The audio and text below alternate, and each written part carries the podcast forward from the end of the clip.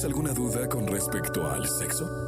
Aquí está el consultorio sexual con Alessia Divari en Jesse Cervantes en Exa.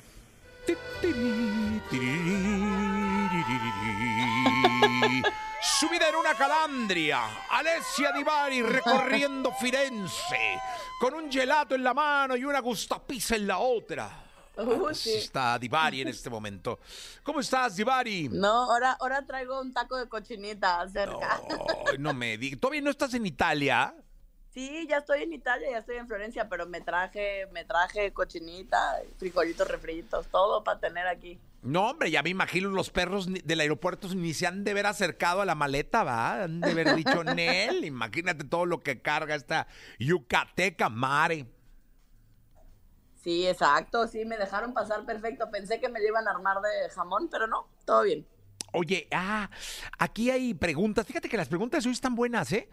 Eh, y bueno, Mm. invitar al público que quiera hablar directamente con Alessia Divari lo puede hacer mandándonos un mensaje al 55 79 19 59 30 o al chat room de la aplicación. Ahí nos pueden mandar su teléfono, nosotros les marcamos o bien marcar al 55, eh, iba a decir el número, ¿no? 55 51 66 38 49 50. ¡Vámonos! Dice José Luis Divari. ¿Pueden explicar qué son y cómo se utilizan las barreras de látex bucales?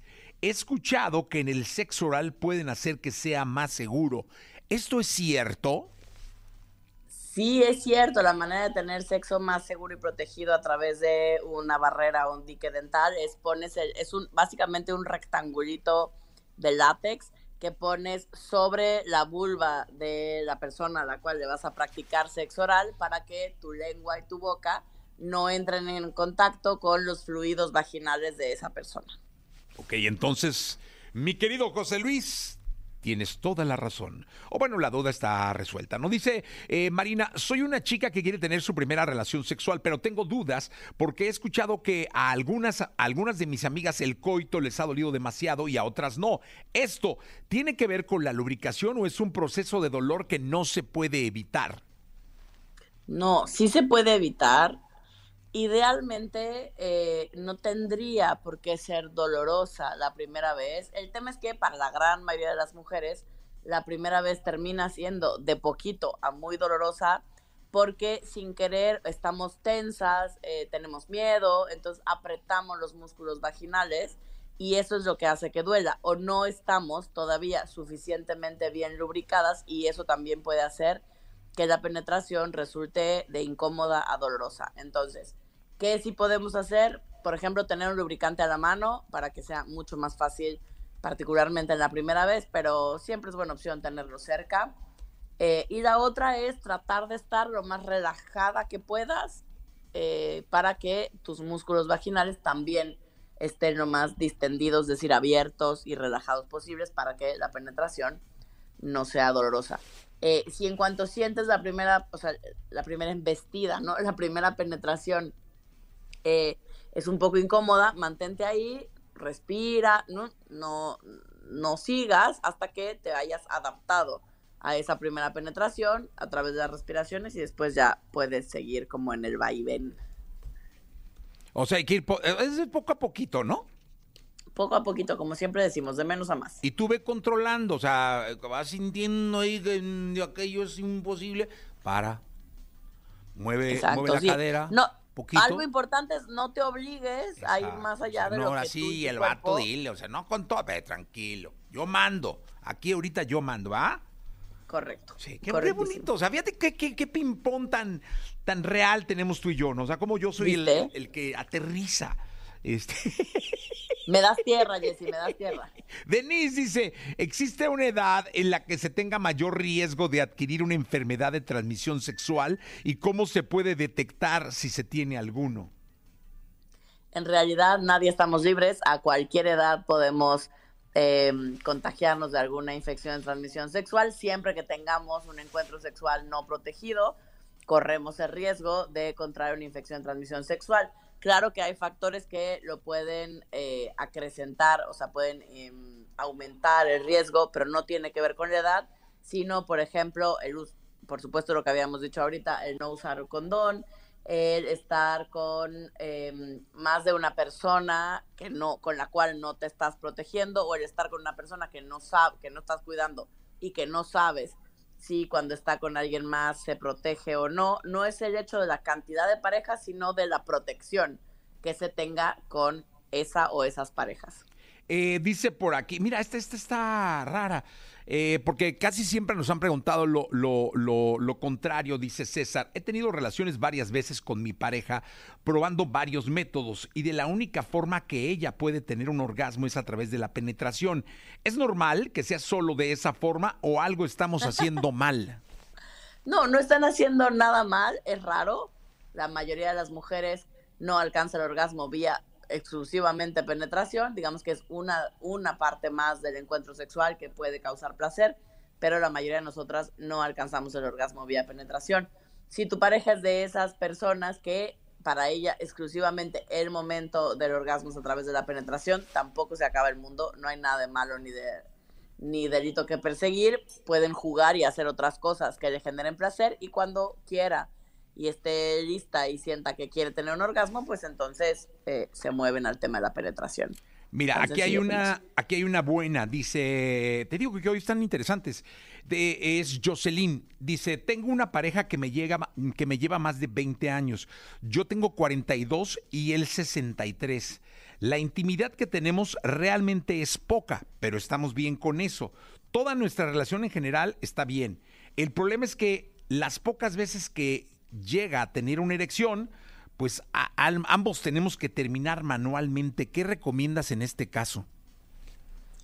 Pues recomiendo ponerse en paz con que ese, con que esa es la relación que tienen y con que no pasa nada de malo si la manera de obtener el orgasmo es a través de la estimulación manual o la estimulación oral o juegos de otro tipo. Es decir, dejemos de estar persiguiendo que la única y exclusiva manera de alcanzar el orgasmo es a través de la penetración y que lo único y verdaderamente importante en el caso de la sexualidad eh, y en el caso particular de los hombres es su erección. Pobrecitos, es mucha presión, eh, mucha exigencia para ellos y también para nosotros. Eh, no es lo más importante, gente, siempre lo hemos dicho. Entonces, a disfrutar con lo que el cuerpo nos permite disfrutar y de la manera que nos lo permite. Hay mil maneras de alcanzar el orgasmo y de pasarlo bien. La verdad es que sí, eh, mil maneras. Eh, fíjate que yo creo que el sexo tiene mucho que ver también con la imaginación eh, que puedas tener con tu con tu pareja, ¿no? No, no, no solo es penetrar, es incluso hasta con ropa, ¿no? Cachondear, pasarla bien, besos, caricias. El fajecín tiene mucho que ver con eso. Y mira, aquí hay otra también diferente. Es Rommel que dice, tengo un hijo de 19 años. Sé que ya es mayor de edad, pero aún estudia, tiene novia y sé que él ya tiene un interés de tener relaciones sexuales con ella. En pláticas le he insinuado que aún es joven y que sería mejor esperar. Pero ¿cómo persuadirlo para que no cometa un error que pueda arruinar su vida y la de la chica? Yo creo, hermano, que te platica porque ya pasó, va, pero bueno. Yo creo que más que persuadirlo a no cometer un error con la chica, porque no hay ningún error, em, es apoyarlo a tener la información que necesita para que pueda tomar las medidas eh, precautorias y de salud que sean mejores para ella y para la chica en cuestión. Es decir, que use preservativo, que, también cuide la parte emocional de la relación. O sea, hay una serie de cosas. Es inminente que va a tener un encuentro sexual si es que no ya lo tuvo.